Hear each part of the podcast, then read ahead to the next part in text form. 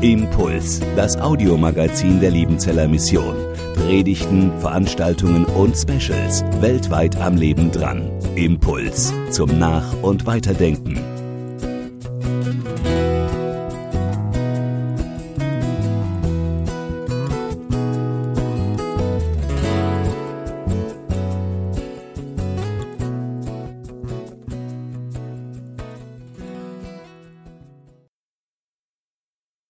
Einen schönen guten Morgen zusammen. Wir haben jetzt schon mal eine kleine Portion Jesaja 40 mitbekommen. In der Eingangsmeditation mit bewegten Bildern ein etwas ausführliches.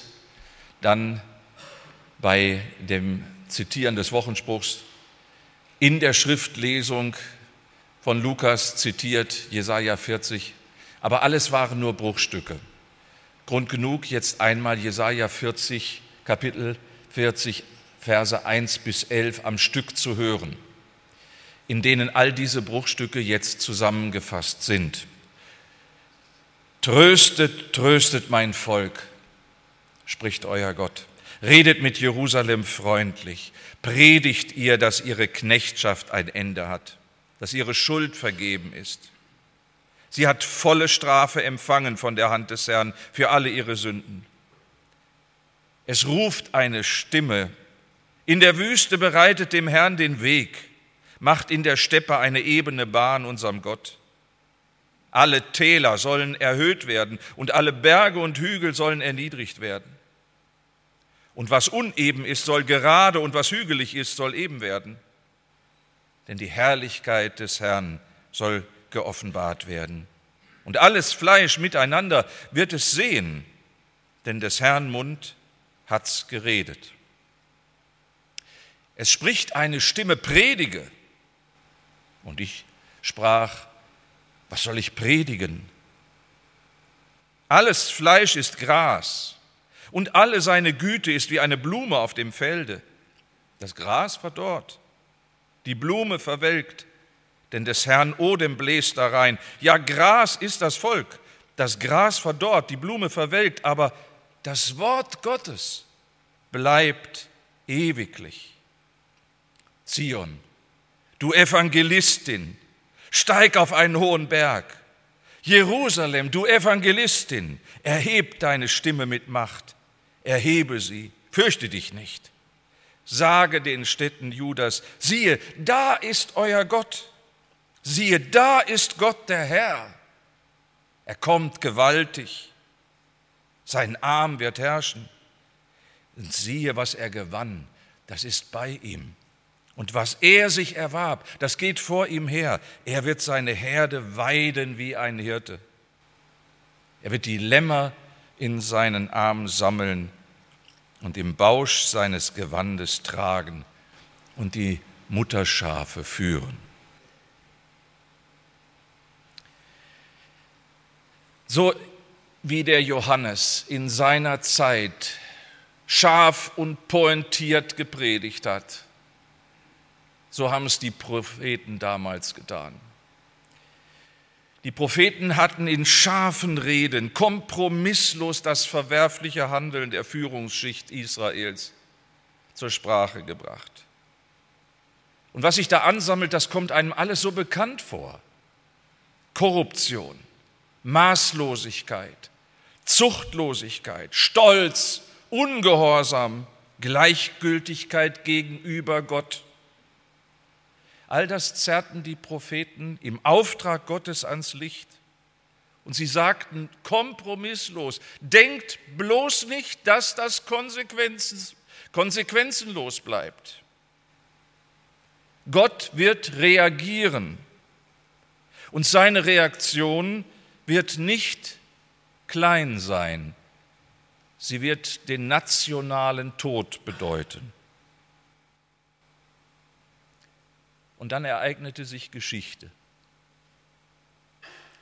Geschichte, wie sie sich eben ereignet, plötzlich und vielleicht ganz anders als erwartet.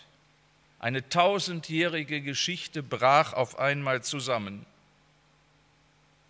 Die Linie der Verheißungen die Linie der Hoffnungen von Abraham bis zum Tempel Salomos, das immer wieder bestätigte Bewusstsein, wir sind Gottes Volk, dieser Ort bleibt von Gott bewahrt, wir gehen auf ein Weltfriedensreich zu, bricht auf einmal zusammen und macht einer bodenlosen Sinnlosigkeit und Hoffnungslosigkeit Raum. Das babylonische Großreich beendet die souveräne Staatlichkeit Israels, des Südreiches. Das Zentrum des kulturellen und religiösen Lebens, auf das man so stolz war, der Tempel, wird zerstört und geschändet. Die Führungsschicht, die sich so sicher war, wird deportiert und außer Landes gebracht. Und man stellt sich vor, was das mit der Seele eines Volkes macht. Vielleicht muss man die Vertriebenen fragen, die das noch wissen. Oder die Flüchtlinge, die mit den Bildern ihres zerstörten Heimatlandes dann auf einmal in der Fremde erzählen. Was macht das mit der Seele? Mit der Seele eines Volkes, mit der Seele eines jeden einzelnen Menschen. Erst will man das nicht wahrhaben, aber wenn man es dann angesichtig wird, was da passiert ist, dann zieht es einen in so ein dunkles Loch rein, in so eine Depression, in so eine kollektive Mutlosigkeit. Und die negativen Stimmen sind nicht mehr zu unterdrücken. Wir sind fallen gelassen. Gott hat uns fallen gelassen. Wir sind nicht mehr sein Volk wir sind verloren. Die Assyrer hatten das Nordreich in Beschlag genommen.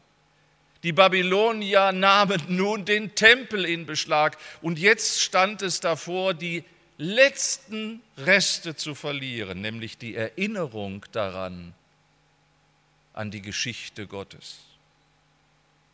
In dieser verzweifelten Lage hinein lässt Gott dieselben Propheten, die das Gericht angekündigt haben, eine vollkommen andere Botschaft verkünden. Tröstet, tröstet mein Volk. Sagt's ihnen. Es wird einen Neubeginn geben. Genauso unerwartet. Es wird eine nationale Wiedergeburt geben. Leben aus den Toten eine Auferstehung sagt ihnen, dass die Schuld bezahlt ist, voll und ganz, dass der Tempel wieder sein wird und in dem Tempel Gottesdienste. Schickt diese Botschaft an die Verzweifelten. Sie sollen aufatmen, das heißt trösten. Lasst mein Volk aufatmen.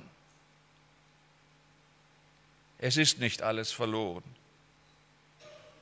Gottes Treue ist nicht an der Untreue seines Volkes kaputt gegangen. Jesaja darf einen wundersamen Neuanfang ausrufen und verkündigen und weiß dabei doch, dass das, was er verkündigt, weit über die Zeitgeschichte, die er erlebt, hinausreicht, dass es noch etwas Größeres meint, noch einen größeren Neuanfang, als der, den Israel damals erlebt. Die unerwartete politische Wende, die dann unter dem König Kyros tatsächlich Wirklichkeit wurde, diese unerwartete Wende war doch nur ein vorausgeworfener Schatten einer noch viel größeren, den ganzen Globus betreffenden Wende, in der alle Hoffnungslosigkeit, alle Sinnlosigkeit die diese Erden rund quält, immer und für immer beendet sein wird. Jesaja wusste das. Die Schuld seines Volkes ist nicht bezahlt worden, dadurch, dass es in die Deportation nach Babylonien weggeschafft wurde. Das hat keine Schuld bezahlt. Jesaja wusste, die Schuld ist merkwürdigerweise bezahlt von einem, dessen Namen er noch nicht einmal kennt. Welche wunderbaren Worte hat Jesaja dafür gefunden? Für wahr, er trug unsere Krankheit. Er lud auf sich unsere Schmerzen. Die Strafe liegt auf ihm, auf dass wir Frieden hätten. Und durch seine Wunden sind wir geheilt. Um unserer Missetat willen ist er verwundet worden. Die Strafe liegt auf ihm, auf dass wir Frieden hätten. Jesaja, wen meinst du denn da? Wer ist das? Von wem sprichst du? Jesaja hätte es nicht antworten können. Die Apostel haben es beantwortet. Jesaja sprach von Jesus, der die Schuld seines Volkes trägt, der Frieden macht. Hier ist die Wurzel allen Trostes, der nicht nur ein billiges Vertrösten ist, den, den Jesaja gesehen und verkündigt hat. Auf ihm lag nicht nur die Strafe Israels, sondern unsere. Nicht nur die Schuld Israels, sondern unsere. Nicht nur die Krankheiten von damals, sondern unsere Krankheit und Schwäche. Versöhnt hat Gott die Welt mit sich selbst. Und weil das so ist, steht heute hier einer an der Kanzel mit dem Auftrag, heute zu sagen, tröstet, tröstet mein Volk, nicht nur Israel, sondern dich, dich hat dieses Wort im Blick. Verstehst du? Nicht eine alte Kamelle aus alten Zeiten, sondern ein Wort, das dich heute sucht wenn man als Prediger eingeladen ist, weiß man nicht, wer vor einem sitzt, wenn man in eine fremde Gemeinde kommt. Aber vielleicht sitzt einer heute hier, der in so einem tiefen Loch der Angst, der Mutlosigkeit und der Verzweiflung hockt, wo er sagt, ja scheint doch keine Sonne mehr. Ich bin verlassen. An mich denkt kein Gott mehr. Für dich ist die Predigt heute. Nicht für die anderen, für dich. Dass dieses Wort in dein Ohr und Herz kommt. Sei getröstet. Sei getröstet, es ist einer da, der deine Wende beinhaltet, die Wende in der Not deines Lebens. Das Wort predige ist immer noch aktiv, sucht Menschen, die dieses Wort auf einmal hören und als Prediger hier vorne stehen, weil dieses Wort sie gerufen hat, es auch heute zu sagen. Die Wende ist vollzogen in Jesus Christus. Hör das bitte. Alles, was dir Angst machen will, alles, was dir den Mut nehmen will, alles, was dich in die Verzweiflung ziehen will. Glaube, dass dem Boden der Endgültigkeit hat Jesus diesem allem weggezogen. Der Sohn Gottes hat für dich gelitten und ist für dich gestorben und für dich auferstanden. Wenn ihr diesen Altar anschaut, von dem Thomas vorhin gesprochen hat, den Grünewald so eindrücklich gemalt hat, der stand in einem Elendskrankenhaus, in dem Menschen mit schlimmsten Hauterkrankungen unter fürchterlichen Schmerzen gelitten haben. Und sie wurden vor dieses Bild geschoben und sie sahen in dem, den Grünewald gemalt haben, ihre Erkrankung. Wenn man näher dran geht, sieht man die ganze Haut mit diesen typischen Erkrankungen, die sie so gequält haben. Mehr kann man nicht verkündigen. Er trug auch deine Krankheit. Das ist nicht deine Endgültigkeit. Er steht an deiner Seite. Das darf dich nicht in die Verzweiflung ziehen, dass Gott dich verlassen hat, sondern das bleibt. Gott steht an deiner Seite und wird die Wende auch in dein Elend hineingeben. Mutlosigkeit und Hoffnungslosigkeit sind nicht das Wort, das bleibt, nachdem Jesus auf dieser Erde war, sondern die Hoffnung und das Leben.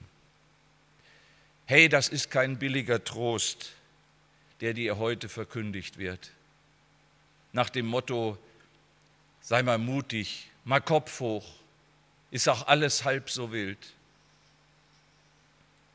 Manfred Hausmann war ein Dichter und ein Schriftsteller, der von Haus aus eigentlich nicht viel mit dem Glauben anfangen konnte. Ein bisschen aus Tradition seinen Eltern gegenüber ist er dann, wenn er sie besucht hat, immer auch in den Gottesdienst gegangen, in Göttingen. Und er hat ein Büchlein später mal rausgeschrieben, Kleine Begegnung mit großen Leuten. Das ist dieses Büchlein. Und in diesem Buch schreibt er, er ist in so einen Gottesdienst mit seinen Eltern gegangen und da war ein Fremder mit einer kehligen und leicht angerauten Aussprache.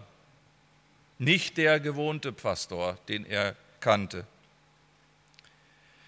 Und dann predigte der und wie er predigte und was er predigte, beschreibt Hausmann dann so, das Gepacktsein steigerte sich im Verlauf des Gottesdienstes zu einem Aufgewühltsein, zu einer Erschütterung, bis in die tiefsten Tiefen meines Wesens drang das. So etwas hatte ich bei einer Predigt noch nie erlebt. Ich verließ die Kirche als einer, der nicht mehr wusste, wo er bleiben sollte. Der Blitz war nicht neben mir niedergefahren, sondern mitten in mich hinein. Ich taumelte nur so. Hier war die Revolution, von der ich die ganze Zeit etwas geahnt hatte, dunkel und unklar, aber doch unabweisbar. Denn hier war vermittels dieses merkwürdigen Pfarrers einer am Werk, von dem ich mir bislang eine grundfalsche Vorstellung gemacht hatte, dessen Existenz ich bezweifelt, mit dem ich weiter nicht mich einlassen wollte. Aber jetzt hatte er sich mit mir eingelassen und wie er sich mit mir eingelassen hatte, jetzt wurde alles anders.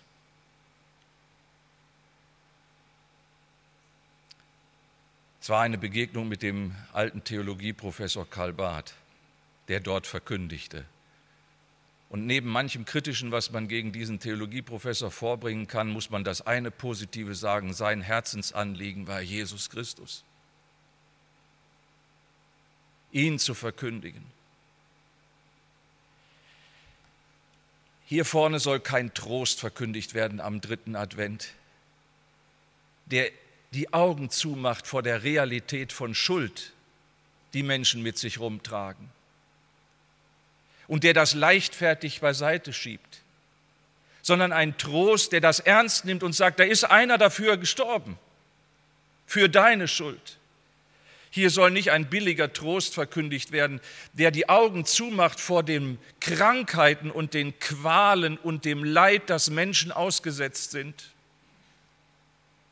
sondern ein Trost, der dir verkündigt, da ist einer Mensch geworden und hat an den Qualen und an dem Elend deines Lebens teilgenommen, ist nicht der Überflieger gewesen, sondern Fleisch und Blut bis ans Kreuz.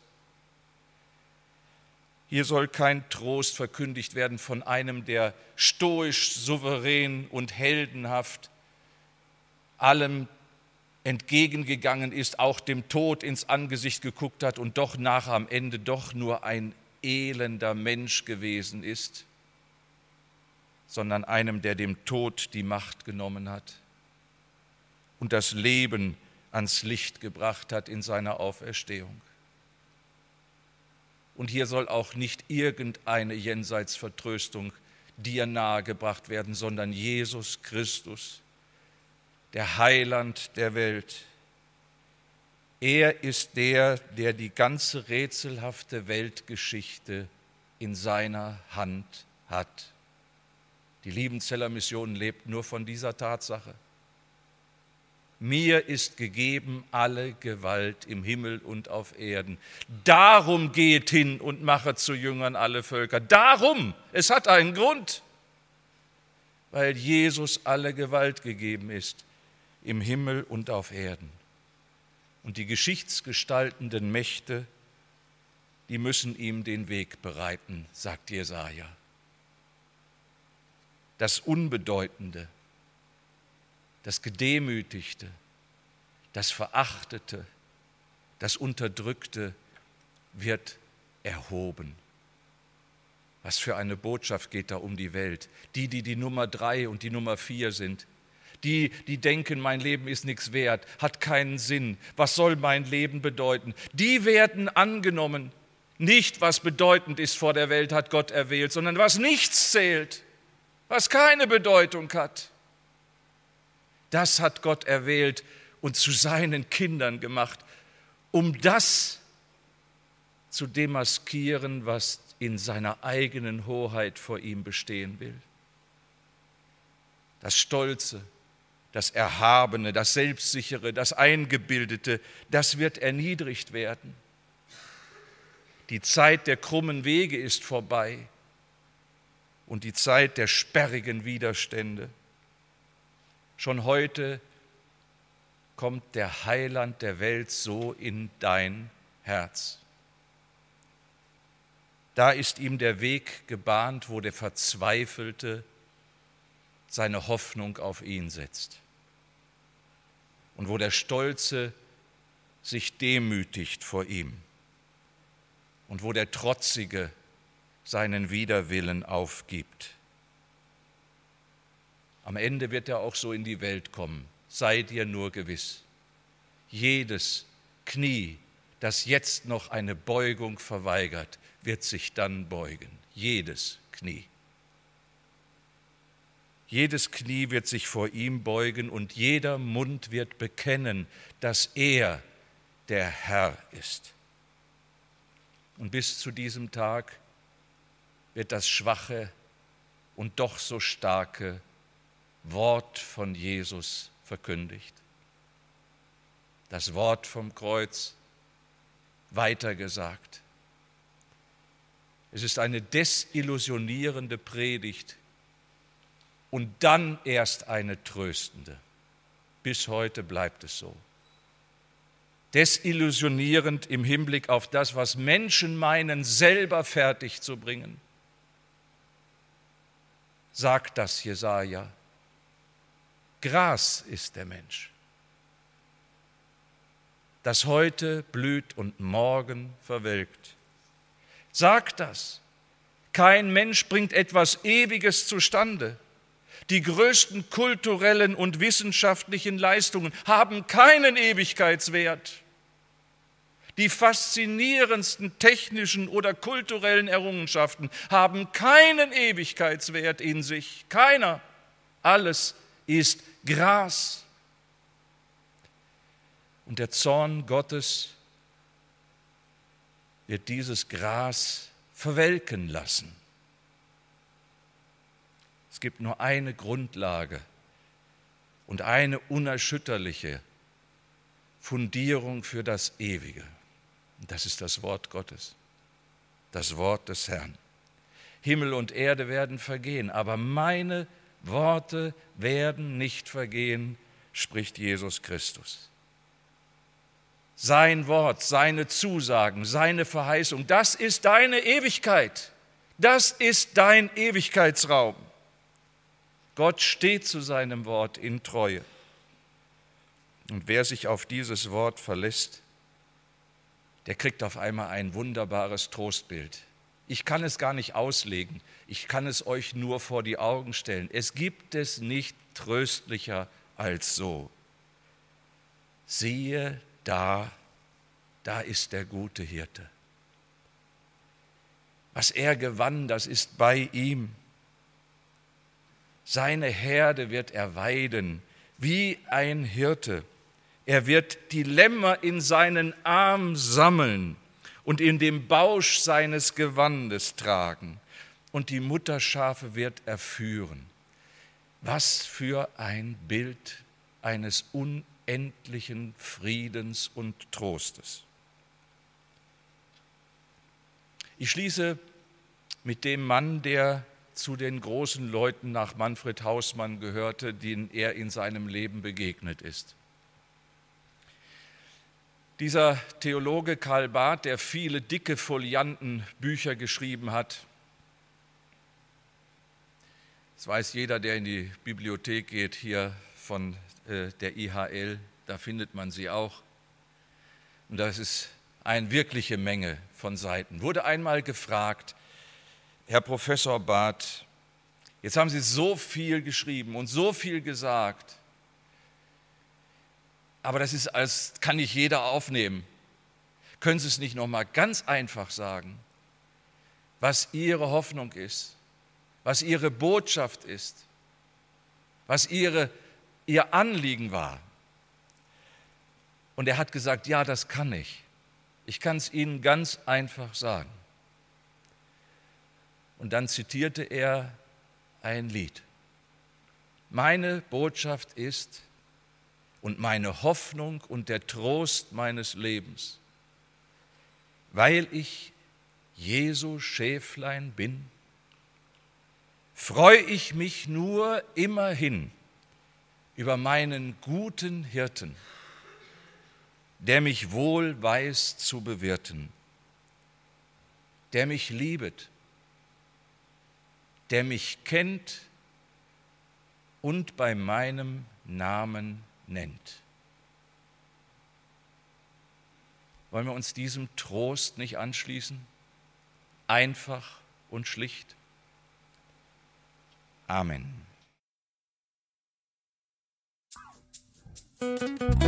Impuls ist eine Produktion der Liebenzeller Mission. Haben Sie Fragen? Würden Sie gerne mehr wissen? Ausführliche Informationen und Kontaktadressen finden Sie im Internet unter www.liebenzell.org. Die Liebenzeller Mission produziert ebenfalls das Fernsehmagazin Weltweit am Leben dran. Informationen zur Sendung und zum Empfang gibt es unter www.weltweit-magazin.de.